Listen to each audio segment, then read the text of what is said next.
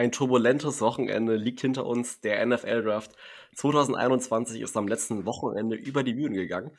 Und die Saints haben einige interessante Entscheidungen getroffen, über die wir hier und jetzt reden wollen und ein bisschen mal so ein Breakdown von jedem unserer Draft-Ticks machen wollen, um mal so euch einen kleinen Überblick zu verschaffen, was das Front Office denn mit diesen ganzen Spielen überhaupt vorhat, weil der Aufschrei war bei vielen Picks oder bei einigen Picks groß und da hat man sich auch teilweise gefragt, wieso haben wir das so gemacht? Ähm, das Ganze mache ich heute mit jemandem, der ironischerweise den NFL, den NFL Draft 2021 nicht verfolgt, also nicht live verfolgt hat.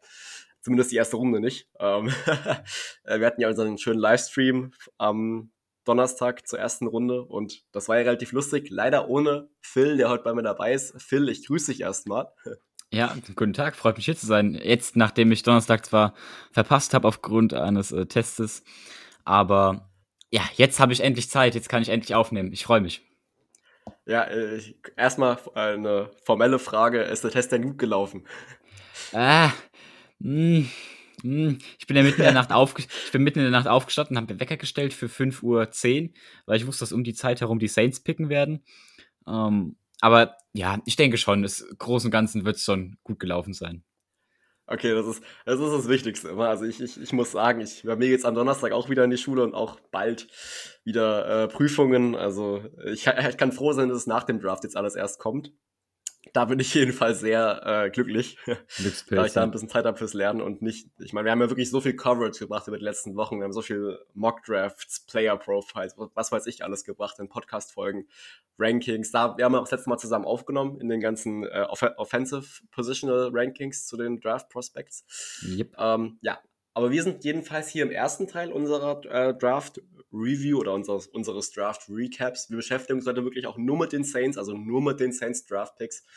Eine genauere Analyse zum gesamten Draft, also wo wir auch über andere Teams reden, wird noch kommen. Ich wird mal das Wochenende anpeilen, dass da wahrscheinlich die Folge rauskommt. Dann auch mit mehreren, glaube ich, ähm, weil die, unsere anderen Mitstreiter leider keine Zeit gefunden haben für die Folge heute. Jedenfalls wir fangen mal an. Und äh, also wir haben ja gestreamt zum, zum, zum Draft, zu der ersten Runde. Und ich, ich, falls ihr euch unsere Reaktion zum ersten Pick reinziehen wollt, äh, seht ihr auf, ich glaube, auf Instagram, YouTube und Twitch überall ist ein Clip online dazu. Und also, ich weiß nicht, du hast ja gesagt, du bist, du bist ja live aufgestanden, du bist ja aufgestanden in der Nacht dann, um den Saints Pick live zu sehen. Beschissenes Gefühl, beschissenes Gefühl. Du stehst auf, ja. du denkst so, okay, wer ist noch an Bord? Okay, okay, okay wir sind nicht hochgetradet, okay, okay, passt, passt, wer ist noch an Bord? Oh, okay, die, die, die zwei, drei Spiele sind noch an Bord. Linebacker sind gefallen, Cornerbacks war noch ein oder andere da und dann pickst du auf einmal Peyton Turner. Ich so, wer ist Peyton Turner? Hä? Wo, wo kommt Peyton Turner her? Also ich, ich glaube, die Reaktion war bei uns allen gleich. Also erstmal so, wer? wer ist das? Muss, also ich meine, Ben hat ja gesagt, er hatte den auf seinem, auf seinem Big Board auf Position 6 oder 7 bei den Defensive Ends. Äh, oder manche Experten haben die sogar außerhalb der Top 10 gehabt und ähm, da, da, fragst du dich natürlich schon, also wieso machen wir das jetzt? Und also unsere Reaktion war einfach priceless, weil es war, oder jede, von jedem Saints, weil jeder Saints-Fan wahrscheinlich so reagiert haben mit diesem What? Wer? Kennt man den? Naja. Ähm, ich glaube, da gibt es eine ganz lustige Anekdote aus dem Stream, das muss ich ganz kurz erzählen. Ich habe ihn ja nachgeschaut. Ja. Und äh, wo, möchten wir über unsere Folien reden? Äh, wie meinst du? Wie meinst du? Dass euch die Folien ausgegangen sind für Peyton Turner. Ah, ja, du meinst, ach, ach, ich weiß, was du meinst, ja. genau, das, weil Bena, äh, Erik hat ja sein, hat ja das, hat ja eine Liste gehabt mit, glaube ich, 60 bis 70 Prospects, damit er die Namen von den Spielern immer ähm, bei, de, bei der letzten Selection einfügen kann, unserer, unser bester Regieführer hier, Grüße gehen raus an Erik, danke, nochmal ein fettes Dankeschön, dass du den Stream für uns so wirklich gemacht hast. Ähm, Nee, also äh, Peyton Turner war der erste Spieler, der nicht auf seinem Board war. also, da, musst, denkst, da musst du dir auch nur denken, Alter, das sagt schon halt alles, ne? Ähm, aber wir können, also ich kann sagen, nach ein paar Tagen, äh, auch, auch, mit Analysieren des Spielers, also wie er spielt, äh, was an ihm attraktiv ist, was an ihm weniger attraktiv ist, kann ich persönlich sagen, dass ich mich besser mit dem Pick abgefunden habe, als ich es vielleicht in der ersten Sekunde gedacht hätte. Ähm, also wie gesagt, du bist ja aufgestanden mitten in der Nacht, um, um, um das, dann, das dann mitzubekommen. Es ist auch lustig. Also ähm, ja, äh, also da, da kannst du halt auch, es ist halt ähnlich wie letztes Jahr gewesen. Also letztes Jahr war Cesar Ruiz ja, ne? Wo wir uns auch gedacht haben. Aber den hatte ja. ich wenigstens auf dem Board. Also den hatte ja, ich wenigstens genau. auf dem Board. Da dachte ich auch so, okay, ja, passt, war nicht sexy, ich hätte alles andere gerne gehabt. Also Patrick Queen hätte ich gehabt letztes Jahr. Für mich ist auch Jordan Love. Ähm, aber ich bin mit dem Pick, mit dem Pick letztes Jahr bin ich vollkommen fein. Ja, genau.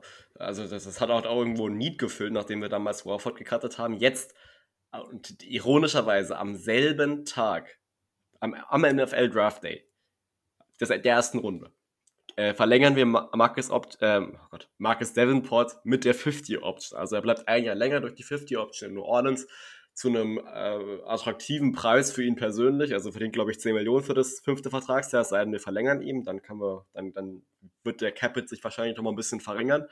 Ähm, auch das ist ein Punkt, wo du dich fragst, warum draften wir einen Defensive End? Hier kommt jetzt mal meine längere Auffassung zu Peyton Turner und der Entscheidung unseres Front Offices. Und ich bin der Meinung, dass unser Front Office alles daraus, darauf auslegt, ähm, die Dominanz über, das, über den Pass Rush kommen zu lassen, über die Edge und oder generell halt über den Pass Rush, weil äh, viele wissen es vielleicht gar nicht, Peyton Turner wurde auch im College viel Inside aufgestellt, also auch als Interior Defensive Lineman manchmal und ist dann halt über die Mitte gekommen. Ähm, und ich denke halt, dass, dass man das halt als so großes Need angesetzt hat, weil äh, Trey Hendrickson ist gegangen und Marcus Davenport struggled. Dann bringst du einen weiteren Defensive End rein, der sozusagen für so Competition sorgt zwischen Davenport und ihm halt. Und dass, dass er dann sozusagen, dass wir für die nächsten zwei Jahre halt so einen kleinen Kampf da haben. Und äh, wenn, sich, wenn sich der Pick von, von äh, Turner auszahlt, dann, dann äh, geht Davenport nach seiner 50-Option und wir haben einen Top-Starting Defensive End neben Cam Jordan und wer weiß, wie lange Cam Jordan noch spielt. Ähm, das ist jedenfalls meine Auffassung dazu. Also ich, ich das, das ist halt auch, wurde halt von so vielen kritisiert. Dass, also es wurde, glaube ich, mehr kritisiert, die Position, die wir gewählt haben. Also ich denke, die Reaktion wäre vielleicht gar nicht mal so viel anders gewesen, hätten wir jetzt einen, aus, zumindest aus vielerlei Ansichten besseren Defensive End gedraftet mit Gregory Rousseau oder äh, Odafe Oway oder ähm, da gab es ja einige, die auf vielen Bigboards deutlich höher waren. Mhm. Ähm, und deswegen kommen wir jetzt mal zu Peyton Turner. Warum, warum genau Peyton Turner?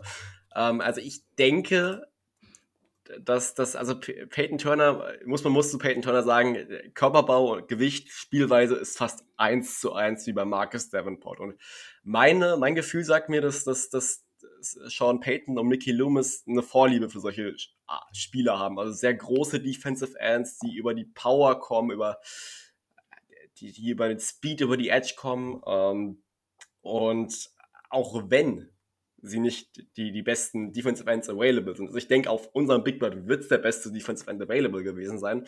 Sonst draftest du ja keinen Defensive End, der, also sonst startest du ja nicht einen Defensive End, der nur zweiter oder dritter ist, wenn der erste noch verfügbar ist. Ähm, also man kann davon ausgehen, der war in unseren Top 20 auf dem Big Board. Sonst äh, wäre das wahrscheinlich so nicht entschieden worden. Und ja, so mal ein paar Fakten zu ihm. Ich habe jetzt sehr viel über ihn an sich geredet. Also Peyton Turner 1,98 groß, also wirklich groß für einen Defensive End in meinen Augen. 122 Kilo, also solides Gewicht. Ähm, zu seiner College-Zeit, ich weiß nicht, wie viel du dich mit ihm beschäftigt hast, aber ich also meine Auffassung ist, er hat nie wirklich dominiert. Also er war in keiner seiner Saisons bei Houston, vom College, von dem er kommt, äh, von den Houston Cougars, glaube ich. Ähm, er, er, hatte keine richtige Standout-Season. Wenn, dann war es seine letzte, wo er in fünf Spielen, er hat nur fünf Spiele gespielt wegen ähm, Covid-19, glaube ich, wenn ich es richtig wahrgenommen habe. Ähm, in fünf Spielen hat er fünf, sechs eben erzielt und das ist ein Schnitt von einem Sack pro Spiel und das ist extrem stark. Aber die Jahre vorher hatte er nur äh, viereinhalb Sacks, also in den ersten drei College-Jahren, was für einen First Rounder äh, deutlich zu wenig ist. Ich denke, da sind wir uns einig. Ähm, aber das dürfte halt gerade 2020 gewesen sein, was unser Front Office überzeugt haben dürfte. Ähm, und da hat man halt auch gesehen, wenn du seine Spielweise anschaust, man kann ihn deswegen halt auch gut mit Davenport vergleichen. Er kommt wirklich, ich sag mal, eher über die Geschwindigkeit als über Power oder halt mit purer Power.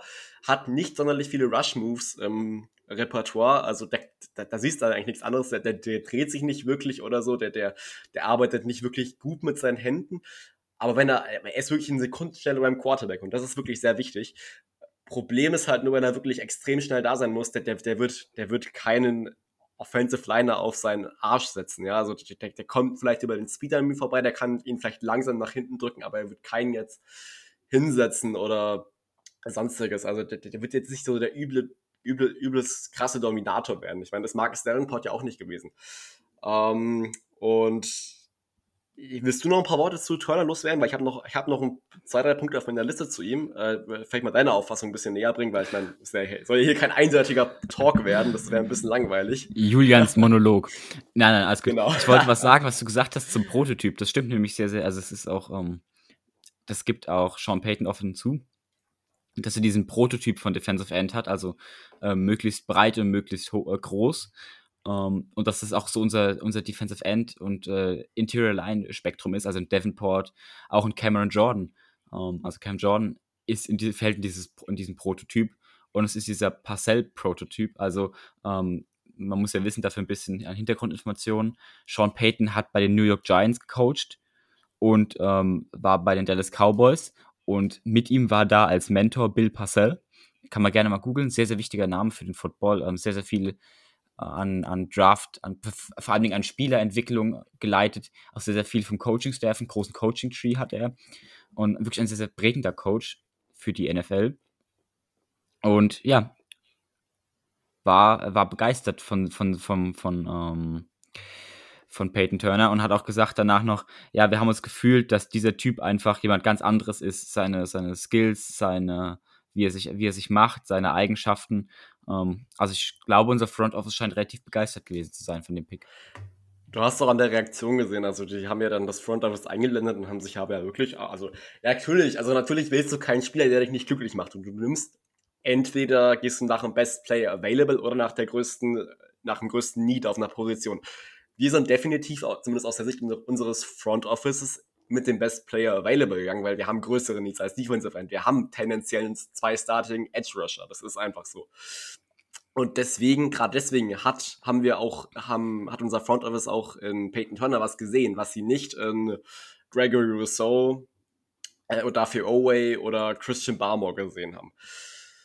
Und, und es ist halt dieses klassische, dieses, dieser, dieser nicht moderne Defensive End, finde ich persönlich, weil, wie gesagt, es ja. ist, ja. ist, ein ganz anderer Typ von der Defensive Trend, End. Der Trend bei, bei Defensive Ends geht halt vor allem dahin, die Bosa-Brüder, von Miller, äh, das sind alles im Prinzip Linebacker.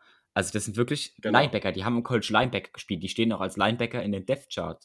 Äh, Charts drin, aber es sind halt Outside-Linebacker genau. und die haben halt dieses Edge-Rush-Ding. Und wir sind da echt kein Fan von, sondern die Saints gehen da ganz klassisch rein mit zwei Interior Linemen und zwei ähm, Defensive Ends. Genau. Und ja, was gibt es noch, noch zu ihm zu sagen? Er hat wirklich enorm lange Arme und ist deswegen auch gut für äh, verteidigte Pässe. Also er ist darin gut. Er hat mit seiner gesamten College-Zeit neun Pässe verteidigt. Das ist für einen Defense, also für einen puren Defensive End nicht schlecht. Und das ist auch ein Trade, der mir sehr an ihm gefällt. Und, und das, was das Geile ist, also sein Tackling. Also wenn er, wenn er beim Quarterback angelangt ist, der, der zögert nicht. Der zieht den Quarterback mit seinen Armen wunderschön runter oder den Runner halt, also den, den Running Back. Ähm, was mir aber auch noch an ihm aufgefallen ist, äh, er überschießt oft. Also er kommt dann oft schnell rein und dann ist der Quarterback aber schon vor ihm und er ist, ich sag mal, zu weit, zu schnell rangegangen. Und also, es ist ein bisschen Arbeit mit ihm, es wird Arbeit mit ihm sein. Ich denke, Cam Jordan hat sich sowieso gefreut, hat er ja getweetet direkt, dass er damit definitiv, dass man damit definitiv arbeiten kann. Ich bin gespannt, wie seine Production sein wird oder wie, vor allem auch wie seine Workload sein wird. Also wie, wie viel ja. Snaps bekommt ja. er. Auf, aufgrund dessen, dass Marcus Davenport in eine gar nicht mal so unähnliche Situation damals 2018 gekommen ist. Damals war Alex Okafor unser Starting Edge Rusher neben Cam Jordan, also ein Veteran-Spieler. Und der hat in keinem Spiel gestartet. Also Marcus Davenport hat zwar seine 40% Snaps bekommen, aber er war nie als Starting Defensive End gelistet. Und das ist halt die Frage. Ich denke, wir werden Davenport als Starting Defensive End dieses Jahr sehen. Ähm, aber auch Turner wird seine Snaps bekommen. Vielleicht sogar auf einer, vielleicht sogar wird es 50-50 sein.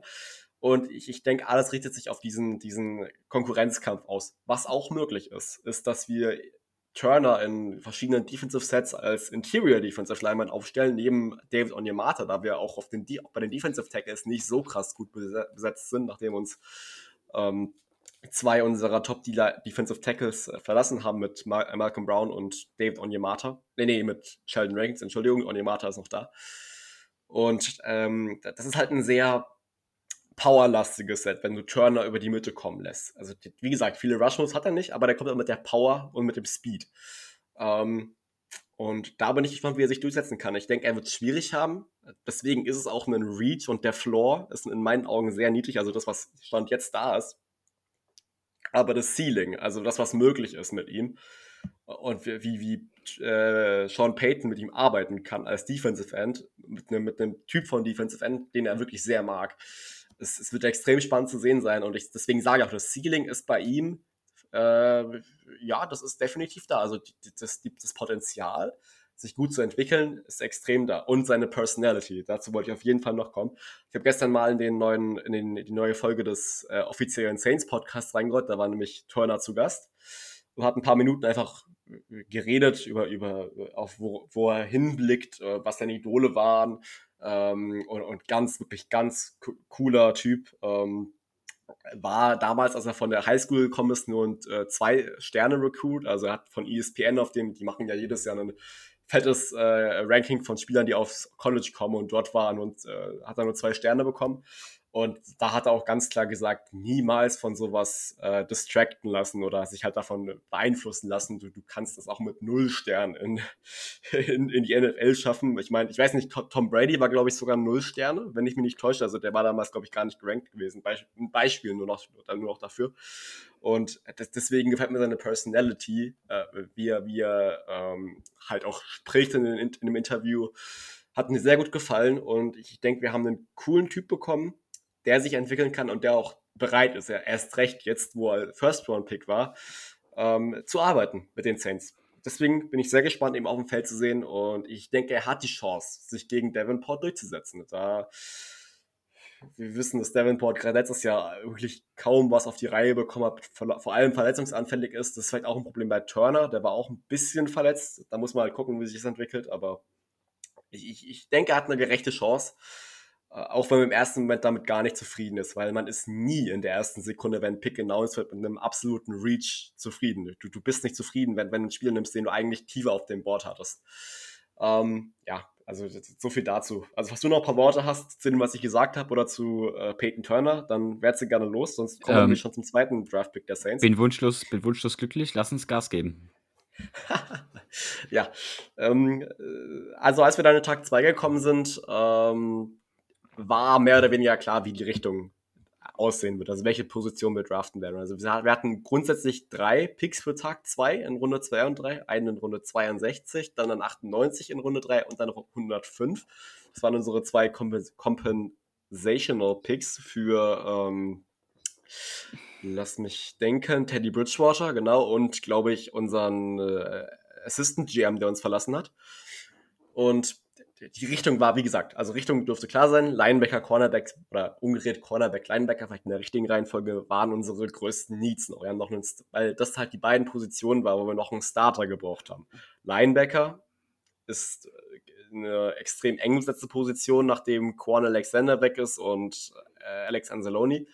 Und Cornerback auch, nachdem, äh, wie heißt er, na, Jenkins gecuttet wurde von uns. Und da, da, da fehlt dieser, dieser klassische zweite Cornerback neben Marshall Latimore. Da ist einfach keiner in unserem Roster da. Wir haben noch Patrick Robinson, aber den, den sehe ich nicht, nicht besser als Cornerback 3 oder Cornerback 4. Und ist auch mehr so ein Slot-Corner in meinen Augen. Und wir brauchen halt doch diesen Outside-Corner. Ähm, wir kommen mal zu Pick 60 der Saints, äh, mit dem noch in kein, wo halt noch kein Trade involviert war. Da ist ja auch noch ein bisschen was passiert an dem Tag. Ähm, wir haben mit dem in der zweiten Runde mit dem 60. Pick äh, Pete Warner, Linebacker aus Ohio State, gedraftet. Und also meine erste Reaktion zu dem Pick, ich war erstmal zufrieden. Also weil ich, weil erst, erstens, ich kannte den Spieler, das ist schon mal das Wichtigste für mich gewesen. Ähm, und zweitens, wir haben ein essentielles Need gefüllt. Auch vielleicht nicht, auch wenn vielleicht nicht das größte, aber wir haben ein Need gefüllt. Und Ohio State University, die Saints lieben Spieler von der ja. Ohio State University. Hast du den zweiten Drafttag äh, live verfolgt? Äh, nicht live, aber dann am Morgen danach, also wirklich, wirklich okay. direkt danach. Ähm, die Saints haben jetzt insgesamt acht Spieler gedraftet, seit 2003, seit äh, Mike Loomis, äh, ein bisschen Mickey Loomis, äh, GM der Saints ist. Genau, ähm, die, diese University, man kann fast sagen Ohio State Saints oder ja. New Orleans Buckeyes.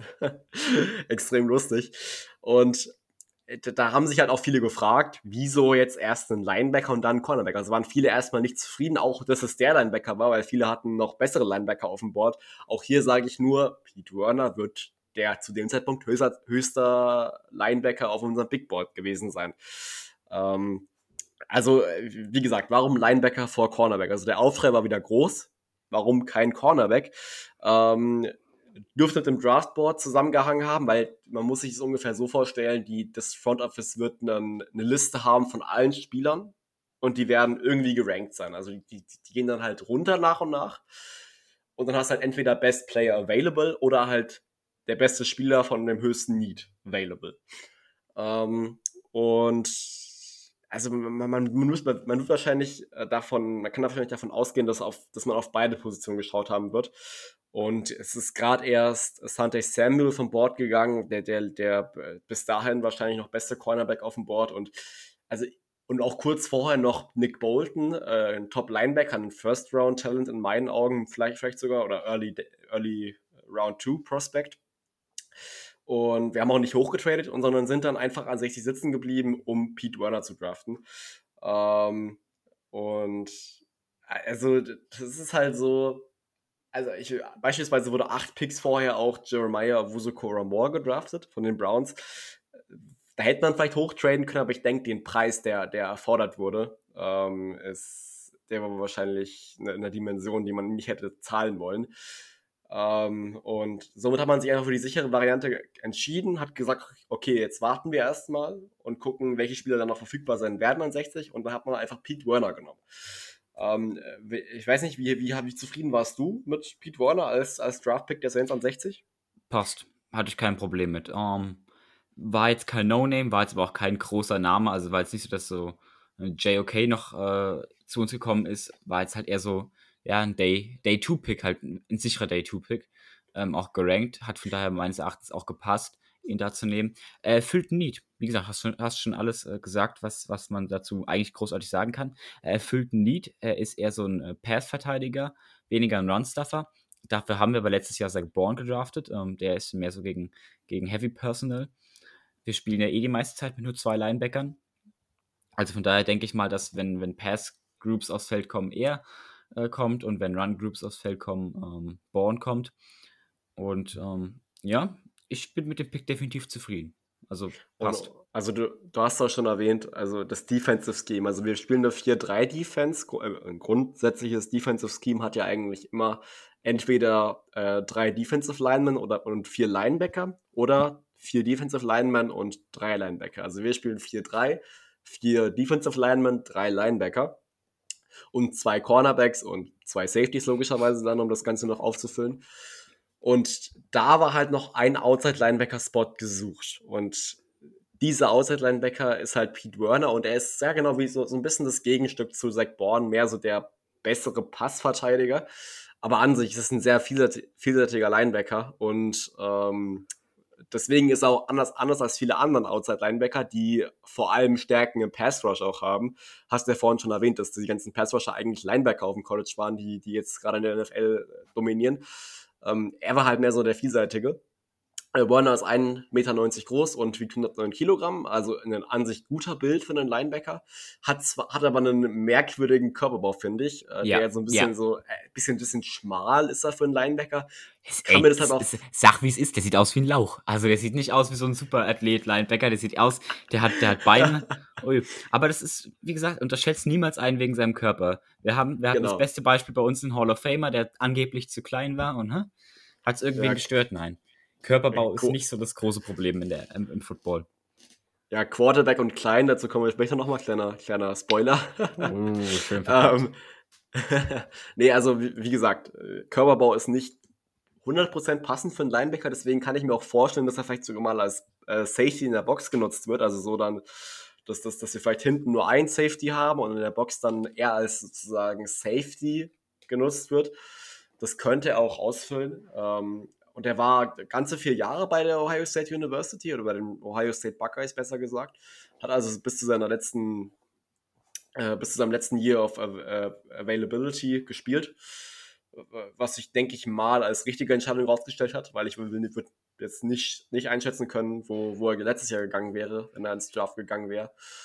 Ähm, genau, wie gesagt, vielseitiger Linebacker, nicht als Edge Rusher aufzustellen, aber der kann auch bei, bei Blitzing Plays, also wenn halt geblitzt wird mit Linebackern, kann er auch Schaden anrichten. Gibt zum Beispiel mehrere Clips, wo er äh, so Running Back Blocker vernascht, also wirklich äh, auf den Boden setzt. Ähm, und also er war, war halt auch so er wird nicht umsonst von, von vielen Scouts als Every Down Player eingeschätzt. Also der wirklich bei jedem Down theoretisch gesehen auf dem Feld stehen kann. Hat zwar noch so ein bisschen ne, diese, diese Schwäche gegen, gegen Run Defense, also wenn, wenn, wenn halt ein Laufspiel kommt, dass das dann direkt, ich sag mal, zu, zu erkennen und dem, demnach zu handeln. Ähm, aber wie gesagt, sehr vielseitig, hat, in, hat, hat, zeigt sich auch in seinen Statistiken mehr oder weniger wieder, hat 16 Tackles verlost gehabt in äh, vier Saisons, 4 Sacks und 16 Passes defended, was für einen Linebacker ganz gut ist eigentlich. Und 4 Forced Fumbles. Und ich, ich, ich denke, man kann mit Sicherheit argumentieren, dass es der best oder einer der besseren verfügbaren Linebacker da war. Ähm, weil die meisten verfügbaren Linebacker, die halt da noch auf dem Board waren, die waren halt eher so diese massiven Linebacker, Outside-Linebacker, die halt hauptsächlich über den Pass Rush kommen. Und die haben wir halt nicht gebraucht. Die das hat dann, wäre wär dann wie mehr ein Pass-Rusher gewesen und das Need haben wir schon in Runde 1 äh, definitiv mehr als gut gefüllt. Ähm, und ja, wie gesagt, wenn er an seinem Running Game arbeitet, äh, dann kann aus ihm ganz guter werden und, und sich aus Blocks lösen, ist auch noch ein Problem bei ihm. Also wenn er, wenn er halt geblockt wird, dass er die richtige, ich sag mal, Technik verwendet, um, um sich daraus, ich sag mal, frei zu, frei zu bekommen und ja, also ich, ich denke, viel mehr kannst du zu Werner gar nicht sagen. Der wird, der läuft auf, der läuft auf jeden Fall in eine Starting-Position rein als Linebacker. Der, der wird der dritte Linebacker sein auf unserem Roster und damit ein potenzieller Starter sein in unserer Defense. Deswegen haben wir ihn auch gedraftet, ganz klar. Und hat auch einige Big Hits gezeigt. Äh, müsst ihr euch nur die Highlight-Tape von ihm anschauen. Da, da, da hat er echt einige Dinger rausgehauen. Und ein bisschen an ein bisschen was muss man noch mit ihm arbeiten, aber dann wird er, denke ich mal, seine, seine Rolle als, als Starting Outside Linebacker, denke ich mal, ganz, ganz gut ausfüllen können. Eine Frage noch zu diesem Pick an äh, äh Runde, äh, zu Runde 2, Pick 60. Ähm, ich habe es vorhin kurz angerissen gehabt mit dem möglichen Trade, aber wieso haben wir uns da nicht wirklich dazu entschieden, ähm, hoch zu traden? Weil, äh, also ich, für mich persönlich war, waren da noch zwei sehr gute Linebacker auf dem Board. Jeremiah Wusu Kuromore, bei dem ich schon crazy gegangen bin, dass wir ihn nicht in der ersten Runde gepickt haben. Weil das wäre nämlich mein Spieler gewesen in der Runde 1, den ich gepickt hätte. Aber der, der ist überraschenderweise hat, bis Pick 52 gefallen zu den Cleveland Browns. Da war ich ein bisschen geschockt im Nachhinein. Ah, Herr, wurde. Hat, mhm. Ja, deswegen, ich glaube, dass das zu risky war für Erstrunden-Pick. Ähm, ja. Aber warum er nicht hochgetradet ist, gute Frage. Müsste man natürlich jetzt Kommunikation mitbekommen haben von vom Front Office und von äh, Front, Office, Front Office der Saints gegenüber Front Office Offices der anderen Teams. Meine Güte. So. Und ähm, ich denke, dass einfach der Preis zu hoch war und dass man noch nicht bereit war, den äh, Trigger zu pullen. Man hat sich gesagt, okay, hey, Runde 3, Runde 4, ähm, da gibt es noch ein paar gute Spieler. Adebo, zu dem wir gleich kommen. Das war relativ klar, dass er nicht in, äh, als, als Zweitrunden-Pick gehen wird, sondern vermutlich als Dritt- oder Viertrunden-Pick. Und dass man sich da dann entschieden hat, ja gut, okay, heben wir uns die Munition auf, weil wenn man Pete Werner draftet oder einen Linebacker draftet, ist klar, man braucht später noch Kapital, weil ein Cornerback muss gedraftet werden. Und es war jetzt auch kein Cornerback mehr auf dem Board, für den ich hätte oder für den ich bereit gewesen wäre, als ich als GM und vermutlich auch die meisten Saints-Fans werden das unterschreiben. Da war kein Quarterback mehr in Runde, äh, Cornerback in Runde 2 mehr auf dem Board, der wirklich hochtradenswert äh, gewesen wäre, wo man gesagt hätte, okay, das ist der Mann. Ja, da, da gebe ich dir hundertprozentig recht. Und äh, wie gesagt, du kannst streiten, welches das größere Need ist, ob es Cornerback ist, ob es Linebacker ist. Ähm, aber wir haben letztendlich beide Needs mehr als äh, befriedigend gefüllt. Und kurzes Floor-Ceilings-Spiel bei, bei Pete Werner. Also ich, ich, sah, ich persönlich würde behaupten, ähm, Floor ist wahrscheinlich größer als bei äh, Peyton Turner, weil du, du hast, ich denke mal, mehr von ihm gesehen auf dem College. Hat vier Jahre lang äh, gespielt, drei Jahre gestartet als Linebacker. Ähm, man hat viel von ihm halt gesehen und gesehen, dass er Talent hat.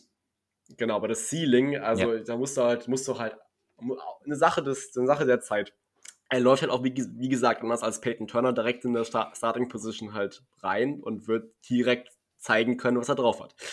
Ähm, das gleiche gilt für einen anderen Spieler, den wir dann in Runde 3 gedraftet haben und da kam auch der erste Trade von den Saints.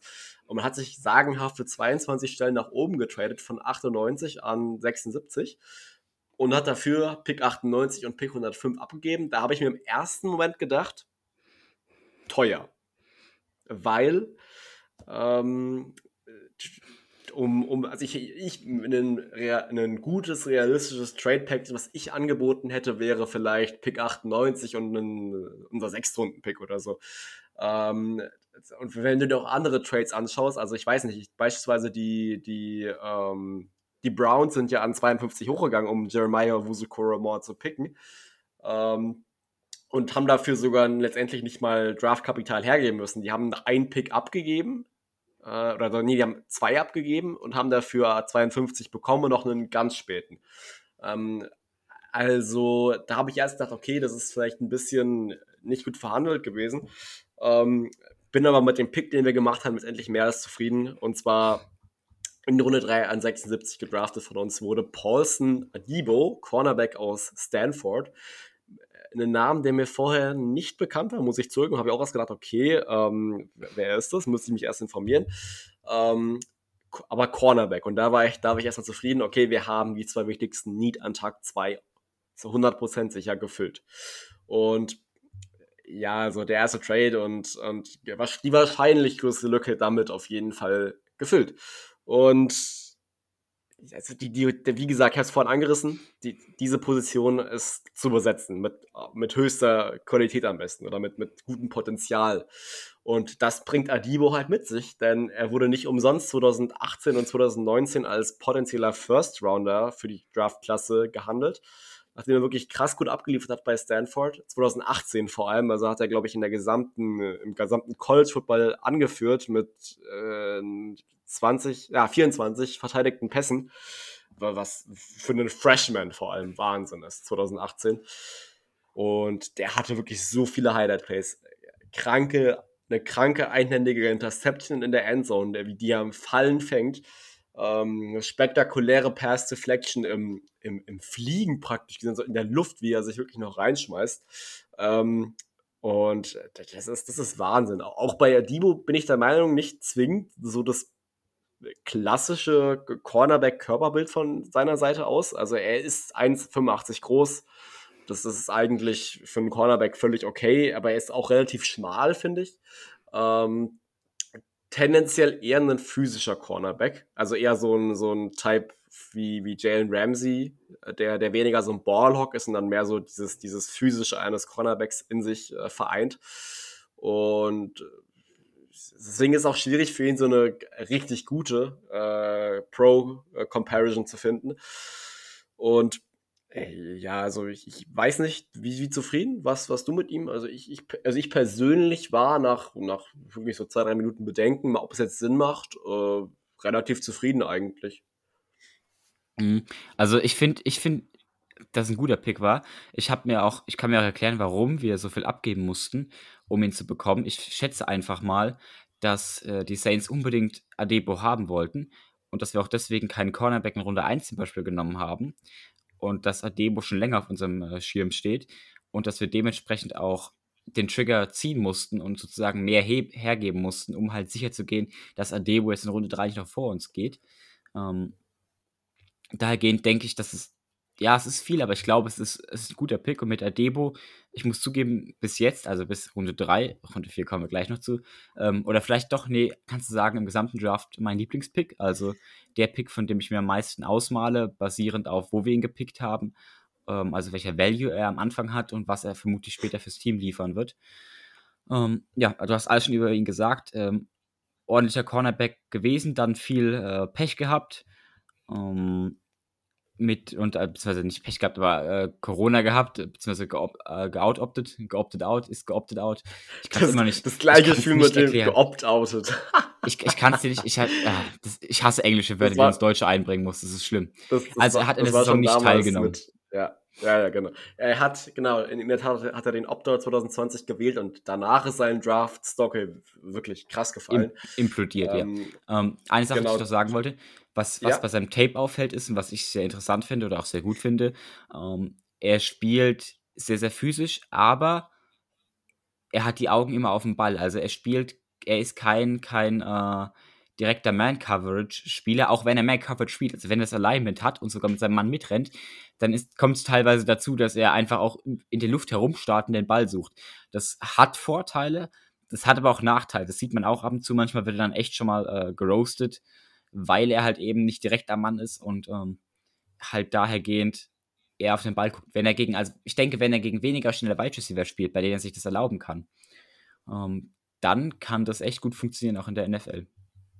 Und ja, da, da, gebe ich dir in jedem Punkt recht. Äh, Bedenken, die man noch hat. Ab 2019 hat er vor allem Probleme gehabt, äh, tiefe Bälle zu verteidigen. Also wirklich, mhm. wenn er eins gegen eins auf einem Receiver Eben. auf einer tiefen Route war, dass er sich da richtig orientiert, ist ihm schwierig gefallen. Und genau. das Problem haben wir bei den Saints leider oft. Also das, das halt wirklich, das, also jetzt in der zweiten Saisonhälfte, letztes Jahr war es eher weniger, aber ich meine auch zum Anfang und der Saison und die Jahre vorher, ähm, vor allem 2012 bis 2016, aber es waren eh Horrorjahre der Defense. Also da ist sowas auf, auf der alltäglichen Planung äh, stand das da, dass, dass, dass, dass irgendjemand tief geschlagen wurde, irgendein Cornerback von uns und ein anderer Defensive Back. Ähm, daran muss er noch arbeiten und äh, wir können jetzt endlich nur hoffen, dass wir das meiste aus seiner Zeit von 2018 und 2019 von ihm bei den Saints zu sehen bekommen. Und ich denke, wir haben einen guten Pick gemacht. Er wird sich auch, genau wie Pete Warner, direkt beweisen können. Der wird wahrscheinlich sogar mehr Spielzeit bekommen, oder als, als am meisten Spielzeit von unseren Rookies bekommen. Es sei denn, wir, wir signen noch einen Cornerback, aber davon gehe ich jetzt erstmal nicht aus. Und wird auch als Outside-Only-Cornerback äh, äh, beschrieben. Das heißt nur Outside-Cornerback, kein Slot-Cornerback oder so. Und genau das ist, was wir auch suchen. Wir haben unseren Slot-Cornerback mit äh, Chauncey Gardner-Johnson, der da alles, voll, alles sicher hält. Und auch da vielleicht ein guter Vergleich. Also Chauncey Gardner-Johnson wurde 2019 auch erst in der vierten Runde gedraftet. Und ich meine, seht, was aus ihm geworden ist. Also wir haben einen Riecher für gute Defensive Backs in meinen Augen. Ja. Und ich, ich denke, dass, dass, dass der Floor ist äh, auch groß, aber das Ceiling ist nochmal ein Stückchen äh, höher, würde ich behaupten. Äh, einfach weil du, wir haben schon so viel gesehen von den 2018, 2019, so viele spektakuläre Plays und ich, ich weiß nicht, wie, wie viel Interception er hatte. Ich glaube, ich glaube, er hat irgendwie acht oder so gehabt in seiner College-Zeit, also in seinen zwei Saisons. Vergesst nicht, dass er nur zwei Saisons gespielt hat.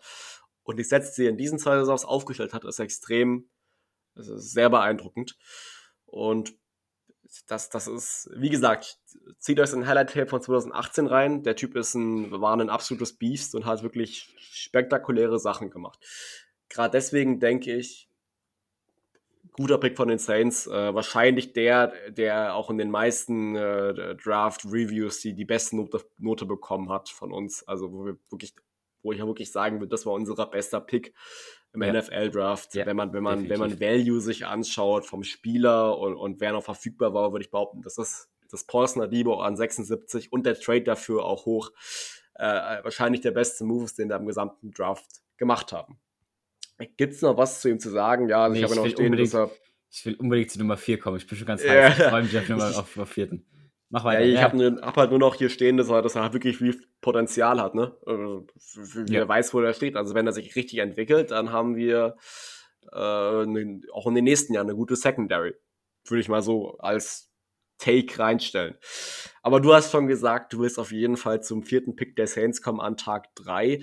Tag 3 fing ja ein bisschen früher an als die ersten beiden. Da fing ja schon um 18 Uhr an. Und die Saints waren in Runde 4, hatten wir unseren regulären Pick, glaube ich. Das war unserer von der Position aus der Vorsaison her.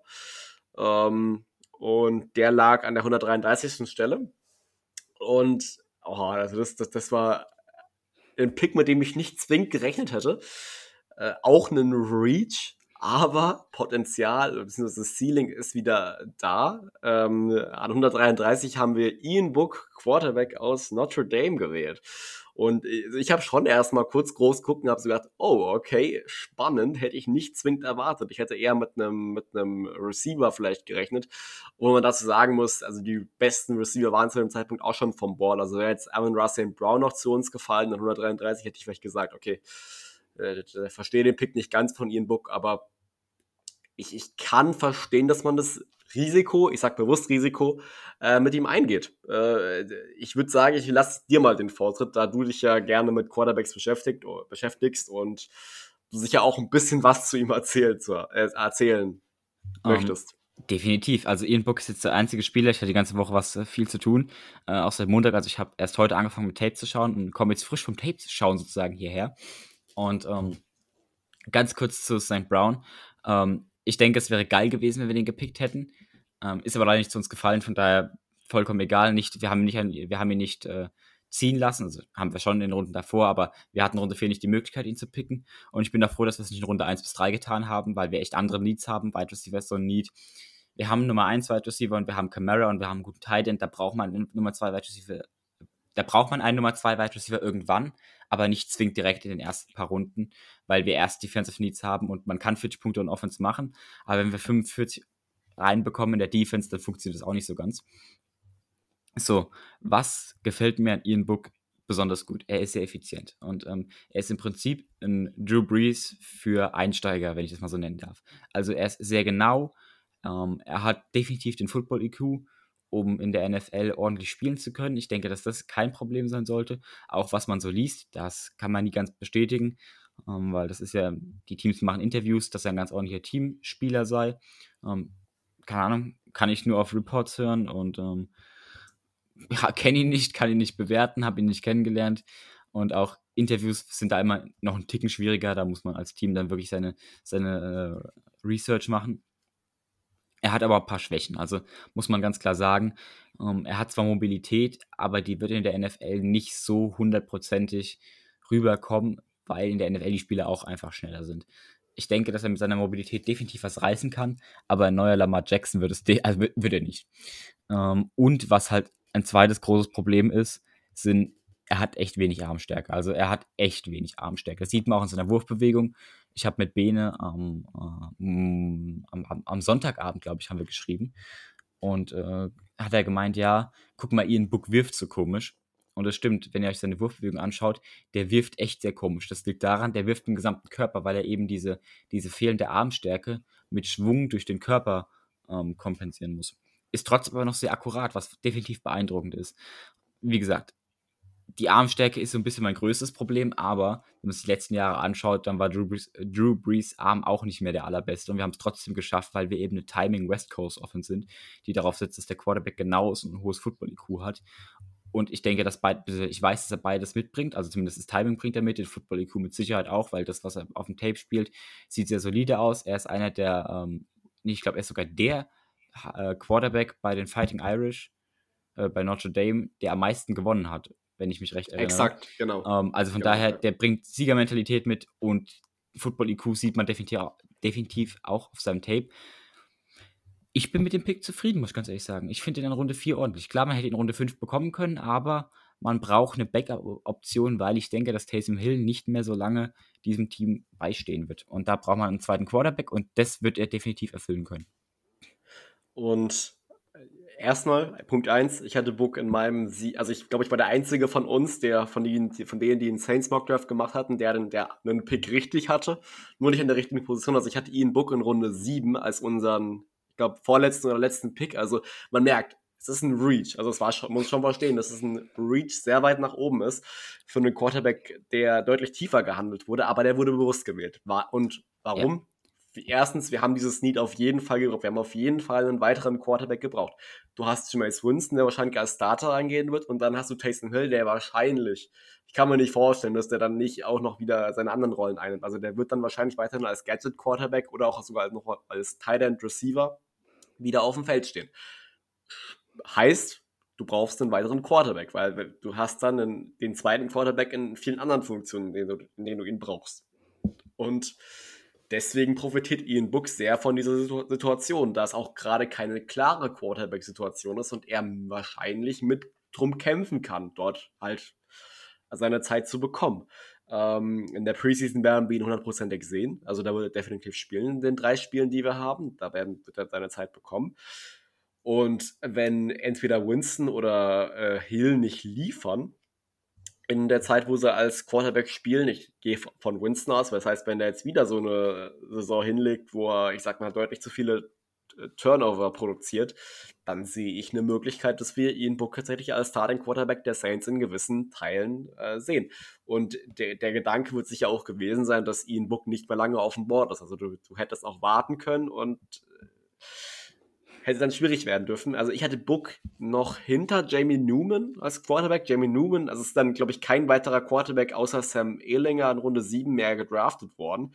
Äh, fand ich bei Jamie Newman ein bisschen überraschend, hatte ich als ein bisschen besseres Prospect in Augen. Ähm, ist aber auch so mehr so ein, also ich, ich habe so das Gefühl, wir haben ihn, wir haben ihn Book bewusst wegen seines EQs und seiner ja. Accuracy gewählt und ihn. haben diese, haben diese Armstärke ein bisschen beiseite gelassen, weil ich, ich persönlich finde auch, Armstärke ist heutzutage wird so krass hoch bewertet, dass es fast schon überbewertet wird. Ja, ja.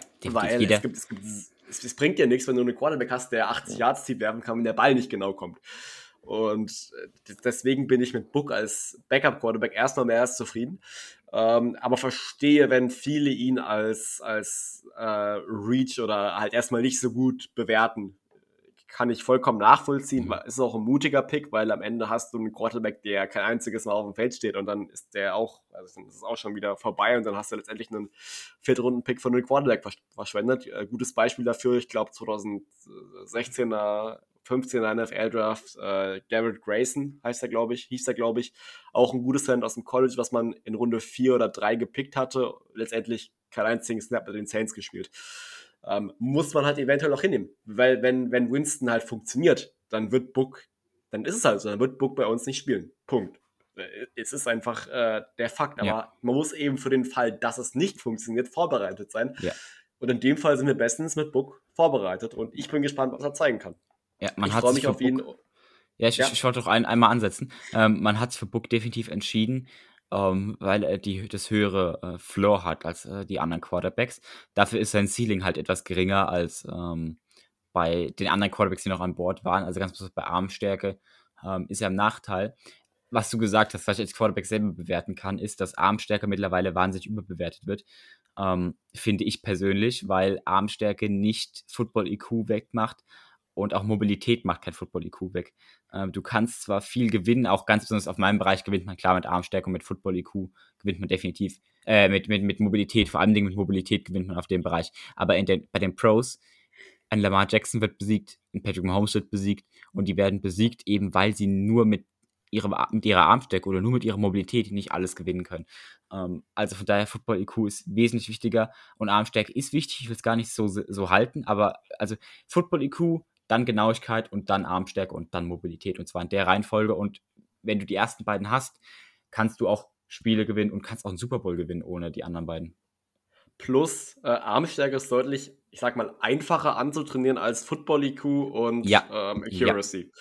Du, du, du, kannst, du kannst einfach pumpen gehen, du kannst, du kannst deine Arme trainieren, du kannst so viel dafür machen, aber Football Dingen, IQ zu vermitteln und Accuracy, den Ball genauer werfen, ist wirklich echt schwierig, wenn du das eh schon nicht so gut kannst. Ja, vor allen Dingen, ähm, ich meine, jetzt ist, jetzt ist er Quarterback bei Commitment. Also früher war er nur Athlet bei einem College und hat noch nebenher studiert. Und ich weiß, wie es in der Schule ist. Glaub mir, wenn ich, wenn ich den ganzen Tag frei hätte und nur nur Quarterback sein müsste, ich würde auch definitiv wesentlich mehr pumpen gehen können und wesentlich mehr auf meine Ernährung achten können. Und diese kleinen Faktoren, da kommen noch fünf, sechs Yards raus in seiner Armstärke. Also definitiv, da, da ist noch Potenzial nach oben. Aber klar, der nächste Patrick Mahomes von seiner Armstärke wird er definitiv nicht mehr. davon, davon, können wir uns, davon sind wir uns, denke ich, alle einig. Ähm, so viel auch erstmal zu Ian Book. Äh, wie gesagt, kurze Zusammenfassung. Backup-Quarterback, mindestens ein Jahr sicher bei uns. Was dann passiert, ist davon abhängig, wie die Quarterbacks, die zurzeit über ihm gelistet sind, abliefern werden. So, wir gehen in Runde 6, wo wir einen Pick hatten, aber auch hier haben wir uns hochgetradet. Äh, Runde 5, unser Pick ging ja an die 49ers für Quan, Le Quan, Le Quan, Entschuldigung, Quan Alexander. äh, jetzt einen Trade im Nachhinein, jetzt können wir mal kurz darüber reden. Äh, wie, wie würdest du es bewerten? Also wir haben jetzt einen fünf, runden pick hergegeben für einen Spieler, der ein halbes Jahr nicht ganz für uns spielen konnte. Ähm, würdest du sagen, der Trade hat sich ausgezahlt? Äh, nee, wir haben den Super Bowl nicht gewonnen, aber noch ist er ja Free Agent und ich habe noch die Hoffnung, jetzt mit dem Linebacker-Pick ist es ein bisschen schwerer geworden. Deswegen gehe ich jetzt nicht mehr so sehr davon aus. Aber ich hatte die Hoffnung, dass man ihn vielleicht noch für sehr, sehr wenig Geld resignen kann. Ähm, aber wir werden sehen. Nee, hat sich nicht ausgezahlt, weil kein Super Bowl gewonnen, aber an sich ein guter Spieler. Ja, ähm, und genau, kleiner Ausblick zu der Zukunft der Saints kommt auch noch nach der, also nach der Folge, also wenn wir hier mal über die Saints Draft Picks soweit fertig sind. Ähm, kann, es, genau. kann ich nur um zwei Stunden handeln. Macht euch keine Genau, Sorge. richtig. Ja, wir haben ein bisschen weniger angepeilt, aber deswegen machen wir jetzt weiter. Also Runde 2, wir hatten den Pick 218, sind um 12 Stellen hochgetradet an 206. Ähm, haben dafür unseren auch wieder zwei Picks hergegeben, also unseren 2000, nee, genau, beide, beide folgende Picks, also 218 und äh, 229, also der erste Siebtrunden-Pick. Und hatten danach nur noch einen Pick äh, übrig mit dem 206. Pick haben die Saints Landon Young, Offensive Tackle aus Kentucky, gedraftet und ich hab, wir, haben, wir haben ja zusammen die Big Boards aufgenommen zu jeder Position der Offensive und ich habe damals schon gesagt, Offensive Liner zu bewerten ist extrem schwierig und mhm. ähm, da gibt es dann auch so einen gewissen Unterschied zwischen dem, was Experten sehen und was Front Offices sehen. Da, zu dem Unterschied auch nochmal gleich was, aber erstmal dazu jetzt.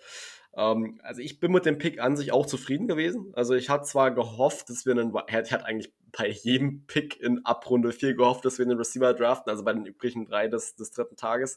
Ähm, wusste aber, werden irgendwann werden wir einen draften, da es noch ein äh, Need ist, was wir brauchen.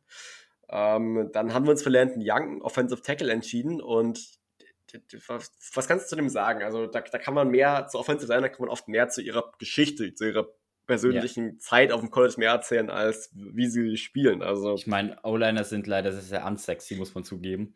Ja. Ähm, da ist nicht, du kannst nicht mit Highlight-Plays kommen und du kannst auch, klar, du kannst sagen, der hat schnelle Füße und der bewegt seine Hände gut. Haben wir in der Folge schon drüber gesprochen, in der, äh, der, in der, in der O-Line-Bewertungsfolge. Ähm, O-Liner zu, zu ranken und zu bewerten ist immer sehr, sehr kompliziert. Ich muss sagen, ich sehe ihn nicht als Starter. Also er ist jetzt nicht schlecht oder so, ich will jetzt nicht schlecht reden. Ähm, aber ich sehe ihn, also wenn du in Runde 6 gepickt wirst, bist du grundsätzlich erstmal nicht Starter, sondern eher Backup. Und ich sehe bei ihm auch nicht so ganz das Potenzial, habe mich mit seinem Tape noch nicht so lange beschäftigt, aber schon ein bisschen was geguckt. Ich sehe noch nicht das Potenzial, wie er da jemanden überholen soll. Aber vielleicht, wie gesagt, man wählt ja da immer auch in, den, in den späteren Runden Projekte, die man äh, developen kann. Und ich denke, dass er so ein Ding ist, äh, entweder es geht auf, oh, das ist halt ein versenkter Sechs-Runden-Pick. Also gibt, gibt Schlimmeres als ein Sechs-Runden-Pick, der nicht funktioniert. Sowieso, also das ist, das ist immer, da muss man immer ein bisschen absehen von. Also das ist, das ist logisch, dass da mal ein ein oder anderer Spieler kommt, der am Ende kein einziges Snap in der NFL spielen wird. So ist es halt einfach. Ähm, aber zu Landon Young, ein bisschen Tape habe ich gesehen, also was ich zu ihm sagen kann, sehr dominanter oder also der, der hält die Blocks auch wirklich sehr gut, äh, geht bei der, ist vor allem in meinen Augen im Run-Blocking sehr gut, also wenn es wirklich darum geht, äh, die, die Leute, die vor ihm halt stehen, wegzuräumen äh, oder halt halt den Weg frei zu machen, die Running Lanes zu öffnen und das macht er sehr gut, hat er sehr gut erfüllt. Ähm, zu seiner Zeit, also 2017 ist er hingekommen, hat also seine ganzen vier Jahre dort auch gespielt und war die ersten beiden Jahre kein Fulltime-Starter. 2017 hat er auch nur gespielt, 2018 war er leider verletzt für die gesamte Saison. Ähm, 2019 und 2020 hat er aber absolut abgeräumt und ähm, war ein Fulltime-Starter als Left Tackle und hat 2020 sogar eine äh, First Team All SEC äh, Recogn äh, Recognition oder so, ich weiß nicht, Anmerkung würde ich, würd ich ins Deutsche übersetzen bekommen von den Coaches, ähm, was eine hohe An Anerkennung ist ähm, für, für einen Tackle und daran kannst du halt auch sehen, wie gut qualitativ so ein äh, Offensive Liner ist. Wenn, wenn er dann von den Coaches so eine Anmerkung bekommt, dann ist er definitiv gut, würde ich behaupten. Und ja, man kann auch ein bisschen philosophieren, wie, wir, wie unser Online-Dev-Chat aussehen wird. Also man kann jetzt definitiv sagen, dass wir unsere Backups für die Offensive Line haben auf jeder Position, also für Guard, Center und Tackle. Also wir sind überall doppelt besetzt, was schon mal sehr gut ist. Einen Starter haben wir ja nicht mehr gebraucht. Ähm, aber so ein Tackle wäre nicht schlecht gewesen, das haben wir erfüllt. Ähm, den Tackle, James Hurst, haben wir ja resigned in der Free Agency zum Dreijahresvertrag. Also der ist dann sowieso, der, der wird wahrscheinlich dann der Ersatz für Ramchick als Right Tackle sein. Und die, die wichtigste Position, also die wichtigere Tackle-Position ist ja meistens die Left-Tackle-Position, weil sie ja die, die, die Blindside vom Quarterback äh, verteidigt, sofern der Quarterback Rechtshänder ist. Ähm, die wird ja von Terran Armstead ausgeführt und dort hinter sehe ich dann definitiv Landon Young erstmal. Und der wird seine Chance bekommen, wenn es Ausfälle gibt. Da würde ich ganz klar sagen, in der Preseason sowieso ähm, könnte sich in der NFL als Backup-Tackle äh, etablieren. Hat in meinen Augen sogar auch einen Körperbau, der, mit dem er als Guard spielen konnte. Ist eher so ein bisschen breiter als größer, also mehr so massig. Kön könnte, auch als, könnte ich mir auch als Guard vorstellen. Ähm, wie seine Zeit bei den Saints wird, es abzuwarten. Backup erstmal, äh, wenn er sich gut entwickelt und vielleicht sogar mal starten wird, falls jemand ausfällt für eine längere Zeit. Ähm, ich meine, die Verträge von Vertrag von Ramchick läuft aus, würde teuer werden nach der Saison. Ähm, und Armstead ist auch schon ein bisschen älter. Also ein bisschen Vorsorge ist nie schlecht und wenn er sich gut entwickelt, sehe ich eine Möglichkeit für ihn. Also er kommt auch hier in eine gute Situation rein, weil es gibt nichts Besseres als, als für einen, für einen Sechstrunden-Pick oder einen undrafted Free Agent, ähm, auf eine Position zu kommen, wo du sofort der Backup bist.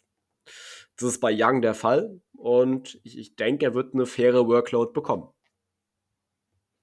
Und du kannst noch ein paar Worte zu ihm loswerden, falls du willst, aber ich, ich, ich bin, er, ich, ich, bin erschlagen, aber wir können gerne zum nächsten Pick. Ähm, wie gesagt, definitiv zu wenig Tape von äh, Landon Young bis jetzt gesehen. Ja. Und auch, da muss man auch Pro-Tape äh, sehen. Also da reicht nicht Tape gegen College Defensive Ends, sondern da muss man auch noch ein bisschen was ähm, schauen. Ich, ich warte mal die Preseason ab und ähm, ja, dann werden wir sehen. Gehen wir weiter. Ja. Der nächste Pick der Saints, also 229 und 218, wurden weggetradet zu den äh, Indianapolis Colts, glaube ich. Und an 255, vier Spots vor dem Schluss des Drafts, haben die Saints dann noch einen Pick gehabt. Und hier kam der, der lang ersehnte Wide Receiver. Ich hatte ein bisschen immer noch gehofft, dass wir Tamarian Terry oder K äh, Kate äh, Johnson draften würden. Das waren meine zwei besten verfügbaren Line, äh, Wide Receiver an 255 noch, die in meinen Augen völlig überraschend so tief gefallen sind. Ähm, aber dafür gibt es ja die Gründe. Also ich meine, die, die Coaches haben halt oft irgendwas, was die Experten, die NFL-Experten nicht haben oder nicht wissen. Ähm, deshalb nicht verwundert sein über die Spieler, die wir zwingend draften. Ähm, also mit dem 255. Pick haben die Saints äh, Quan Baker, Wide Receiver aus South Alabama gedraftet. Ja, South Alabama klingt ein bisschen äh, unknown, ist auch ist zwar ein D1 College, aber nur aus der Sunbelt Conference. Also was heißt nur auch? Da gibt es Qualität. Also bekannte, bekanntes College aus der Sunbelt Conference ist beispielsweise Coastal Carolina mit dem äh, wunderschönen blauen Feld. Ähm, und ja, also zu Baker selbst äh, ist ein Slot-Receiver, der auch äh, den ein oder anderen Carry als Running Back übernommen hat oder auf Jet Sweeps halt viele, äh, viele Rush, Rushing Yards erzielt, erzielt hat und viele äh, Rushing Touchdowns halt. Ähm, und das, da, da, genau, da wollte ich was zu sagen. Zu dem Pick gibt es eine sehr lustige Geschichte. Und zwar, Quan Baker wäre eigentlich sowieso zu uns gekommen als undrafted Free Agents, wenn er nicht in den letzten vier noch gedraftet worden wäre. Ähm, aber mit diesen letzten Picks, da geht es eh so hin und her. Und ich meine, ob du jetzt an 255 einen nimmst oder als undrafted Free Agents, macht meistens keinen Unterschied, da du meistens immer eine, da noch Spieler hast, die sehr wahrscheinlich undrafted Free Agents werden, wenn du sie nicht draftest. Ähm, also Quan Baker wurde bereits von den Saints informiert, dass sie ihn als undrafted Free Agent signen werden, wenn er halt durchfällt, ne? Und da wir einen Wide Receiver noch gebraucht haben und ähm, dass, dass wir den Draftpick halt noch hatten und da will halt eh keiner mehr hintraden. Wer will noch, wer will schon noch an 255 dann traden? Das bringt halt wirklich keinem was, dafür dann einen zukünftigen Pick herzugeben. Das ist wirklich unsinnig eigentlich. Ähm, Nicht nur eigentlich, das mag ja. Also, an, also wer, wenn in den letzten vier Picks noch der Superstar ist, dann meistens der, der sich danach hocharbeiten. Ähm, das ist nicht mehr erkennbar, dass in den letzten vier Picks noch irgendeiner super ist. Also, ja, also nicht, nicht, ihr wisst, was ich meine. Kein, kein neuer Tom Brady oder sowas. ja, gut. Ähm, und, und, lustig war dann, dass, dass, dass er, er war mit den Saints verbunden und auf einmal äh, vor dem Saints-Pick an 255 war dann schon Peyton dran und hat ihm hat Cohen Baker mitgeteilt, dass er gedraftet wird von den Saints. Und ich meine, wie geil ist es bitte für dich, äh, wenn, wenn du weißt, okay, ja, ich werde an Drafted wahrscheinlich gehen, dann wirst du doch noch an 255 von dem Team gewählt. Und, und das zeigt in meinen Augen auch Vertrauen in den Spieler. Und ich meine, du wirst nur einmal gedraftet. Und das ist ein besonderes Erlebnis. Plus, du kriegst, glaube ich, sogar besseres Gehalt als ein Draftpick, mm, als ein du kriegst Free Agent. Besseres Gehalt und zwar deutlich. Also deutlich besser. Klar, in, dem, ja. in, in, in, in, den Relationen da unten ist es. wir Normalsterbliche würden damit trotzdem unendlich. Also, ich glaube, uns beide kannst du damit glücklich machen und wir beide könnten damit auch gut umgehen. Ähm, aber im Vergleich ja. zum Undrafted Free Agent, selbst wenn du da hinten noch gedraftet wirst, hast du trotzdem mal ordentlich mehr Gehalt im Vergleich. Erstrunden-Pick Trevor Lawrence für, ich glaube, 25, 26, 27 Millionen irgendwie. Auch für den ist das Peanuts. Der könnte davon, der könnte locker sechs oder sieben Leute in der ersten Runde, äh, in der letzten Runde draften und, und auszahlen für mehrere Jahre. Aber trotzdem ähm, ordentliches Gehalt. Ja, definitiv. Und ich, ich, also zu ihm selbst als Receiver, also er war, auch er war vier Jahre beim College, also auch er hat seine gesamte Zeit, Zeit dort durchgespielt. Und ja, das College gibt es erst, gibt's erst seit 2012, das Programm. Ähm, und äh, seine Zahlen für seine vier Jahre sind, ich würde mal behaupten, mehr als gut. Äh, was man vor allem daran erkennt, dass er in den meisten wichtigen Stats für Receiver den Schulrekord hält. Ähm, also den Schulrekord für die meisten Receptions mit 126 in seinen vier Jahren, die, für die meisten Receiving Yards mit 1829 für die meisten Receiving Touchdowns mit 16 und für die meisten All-Purpose oder Scrimmage Touchdowns mit 27. Also auch da, da sieht man halt, ne, viele Rushing Touchdowns gehabt, also auch da wurde er viel eingesetzt. Ähm, also damit ohne Frage der beste Wide Receiver, der jemals aus dem Programm von den South Alabama Jaguars gedraftet wurde. Und ja, diese Vielseitigkeit gefällt mir an ihm auch. Also, dass du ihn auch ohne Probleme als Running Back aufstellen kannst. Oder da gab es beispielsweise so ein schönes, schönes Play, wo der Ball, glaube ich, an den Running Back gegeben wurde und der Running Back dann außen die Option hatte, zu ihm zu pitchen. Und dann läuft er da durch und kämpft sich in die Endzone. Äh, sehr, sehr cooles Play. Also, ihr findet auch ein bisschen was von Highlight Tape an ihm auf, von ihm auf YouTube.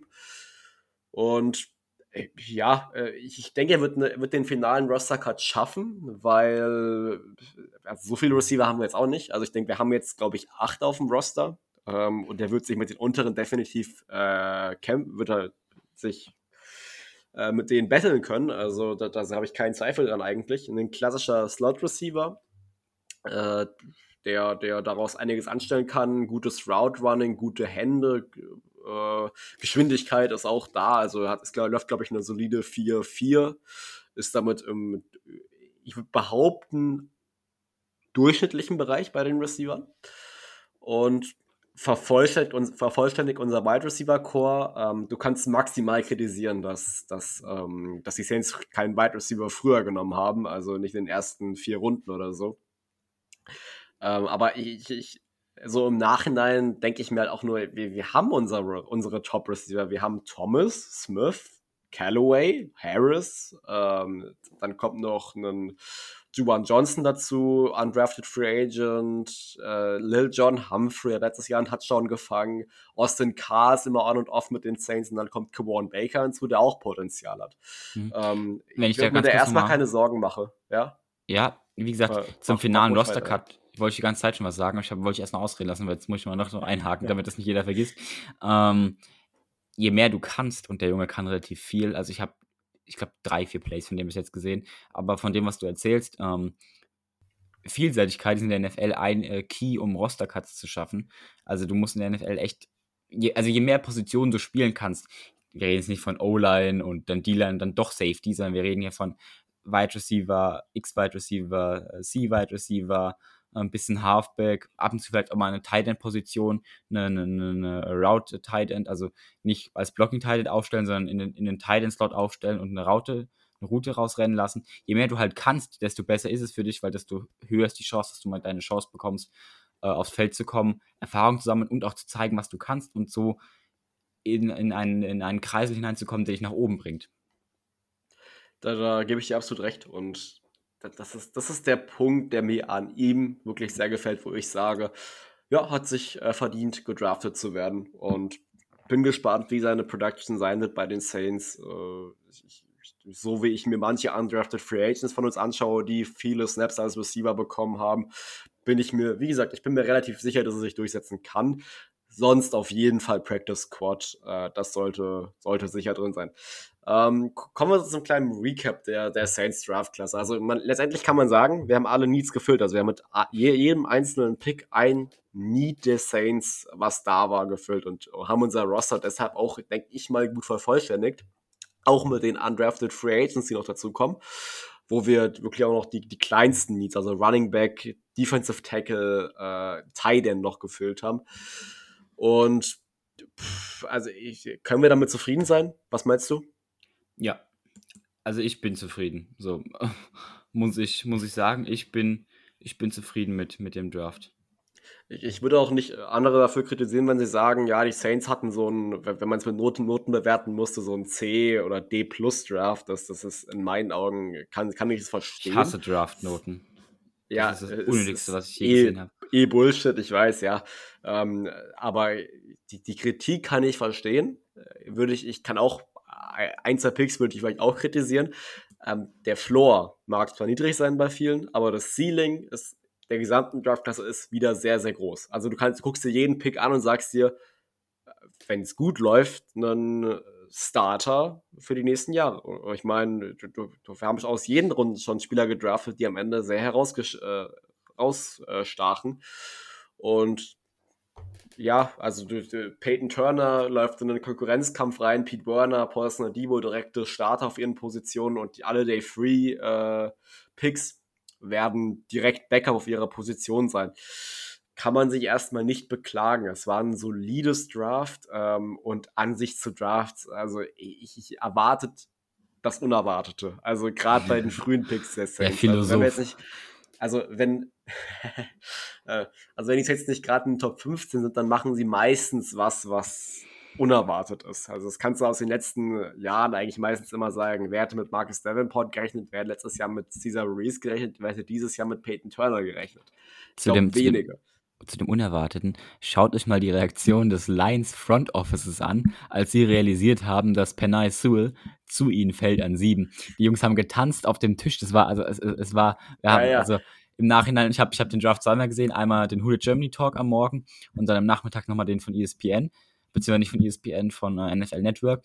Und da war halt auch die Kamera, beziehungsweise, ja genau, die aus, aus dem Fully Vaccinated äh, Draft Room ähm, der Lions. Und die hatten definitiv ihren Spaß. Also von daher, der Draft ist echt teilweise unvorhersehbar. Ja, genau dazu hört unsere nächste Folge rein. Da gibt es nämlich einen gesamten Recap, weil da gibt es auch viel über viele Themen zu, sprechen, äh, zu reden. Ähm, die die Top-Picks, äh, 49ers, äh, halt alles wirklich. Ne? Also die, die wichtigsten Draft-Picks, die Quarterbacks, wann sie gegangen sind, ihre Landing-Spots. Über Amon Russell Brown habe ich auch ein paar Sachen zu sagen ähm, und wie er zu den Lions passt. Äh, checkt da auf jeden Fall das auch aus. Ähm, und sonst Ausblick. Also hatte ich ja noch, habe ich noch hier stehen, Ausblick auf die Zukunft. Ähm, erwartet, dass wir noch mindestens eine Verlängerung machen werden von einem unserer Spieler, die gerade unter ihrer 50-Option laufen. Also das wären äh, Ramchick, Latimore oder Marcus Williams, der unter dem Franchise-Tag gerade da ist. Aber ich muss sagen, letztendlich, also ob, ob, ob 50-Option oder Franchise-Tag ist letztendlich, glaube ich, gar nicht mal so ein großer Unterschied, oder? Also ich meine, das ist mhm. fast das gleiche Gehalt. Ähm, vielleicht ein bisschen mehr. Ähm, letztendlich eine einjährige Verlängerung, die es auch mit der 50-Option gegeben hätte, nur mit dem Unterschied, dass du halt für Second Rounder äh, keine 50-Option ziehen, ziehen kannst. Ähm, erwartet, dass einer von diesen Spielern verlängert wird. Ich würde stark auf Marshall Latimore setzen. Ähm, da das einfach so ein bisschen unser äh, Franchise-Centerpiece bei den Defensive Backs ist. Und da bin ich gespannt. Äh, das könnte durchaus passieren. Und dadurch würden wir unseren Cap Space, äh, unseren Cap, äh, doch unsere Cap Space noch ein bisschen senken, also noch ein bisschen äh, Raum frei machen. Würde ich mal zumindest davon ausgehen. Und dann ist auch noch vielleicht ein bisschen was mit, mit, mit ein paar Signings möglich, aber da müssen wir ein bisschen abwarten. Ähm, sonst, genau, Roster Cuts, hast du schon ein bisschen was zu gesagt gehabt, hatte ich auch ein bisschen was zu gesagt. Äh, das ist halt erst so Thema ab September, Anfang vor der, kurz vor der Saison. Also ihr müsst wissen, die, die äh, Preseason startet ja schon in drei Monaten, tendenziell. Also das, das ist ja nicht mehr lang weg. Ähm, ist halt jetzt nochmal ein Stück Off-Season zu überwinden, halt im Sommer, aber das ist ja jedes Jahr das Gleiche. Ähm, und viel mehr gibt es nicht zu sagen. Ich muss dich, äh, ich wollte ich wollt, ich wollt nur ausreden lassen, dir dann ins Wort fallen sagen, Julian, komm zum Punkt. Unsere Zuhörer müssen auch irgendwann weitermachen. genau. Nee, der, Julian, der, der, Julian, der Julian ist, der Julian arbeitet total gern, total viel und, und, und hat sich, muss man, muss, muss ich jetzt mal lobend erwähnen, ähm, hat sich auch die ganze Zeit schon seit wir äh, im Podcast zusammen machen, ist er so der, der das Workhorse unseres Teams, ähm, auf Instagram und so aktiv. Aber man muss ihn immer ein bisschen einbremsen, weil er anfängt, richtig viel zu machen, sich vielleicht auch ein bisschen zu sehr zu überarbeiten. Aber ähm, er, macht, er macht tolle Arbeit. Du machst tolle Arbeit, Julian. Vielen Dank. Ja, viel, da bedanke ich mich auch bei dir ähm, für, für die Zeit, äh, die du hier genommen hast für die, für die Folge heute, auch wenn es ein bisschen länger war als geplant. Ähm, nee, wie gesagt, äh, dazu kann ich nur noch mal kurz Werbung machen. Social Media bei uns, checkt's aus. Wir haben eine Blogseite, eine neue, ähm, wo wir zu jedem Draftpick der Saints was nochmal geschrieben hatten. Falls euch nochmal was in Schriftform lesen wollt und unten einen gesamten Draft-Recap auch. Es sind noch keine Der 200 Seiten, sind, ist wirklich kurz. Also ich, man kann es lesen innerhalb von 10 Minuten. genau, also es ist, es ist, ein normaler Beitrag halt einfach, ne? eine Idee von Jules und mir gewesen. Äh, checkt das aus. Link dazu findet ihr über unseren Linktree, der in unseren, ich glaube, auf unseren gesamten Social Media Kanälen, also wo auch immer ihr das hört, solltet ihr darüber dazu hinkommen, obwohl ich glaube, bei den Podcast-Plattformen ist ist er nicht verlinkt, das müssen wir mal ändern. Also Instagram ist ja die sichere Variante, folgt uns da und checkt unseren Linktree aus. Dort findet ihr zu, zu jedem, äh, jeden Blog, Blogbeitrag von uns und, unsere, und unsere Blogseite und unsere sonstigen Kanäle. Ähm, ja, äh, mir bleibt nicht mehr viel übrig. Vielen Dank, dass ihr eingeschaltet habt. Äh, ja, Dankeschön, Phil. Und wir waren raus. Wir hören uns wieder zu der nächsten Folge, wenn es wieder heißt Who Dat?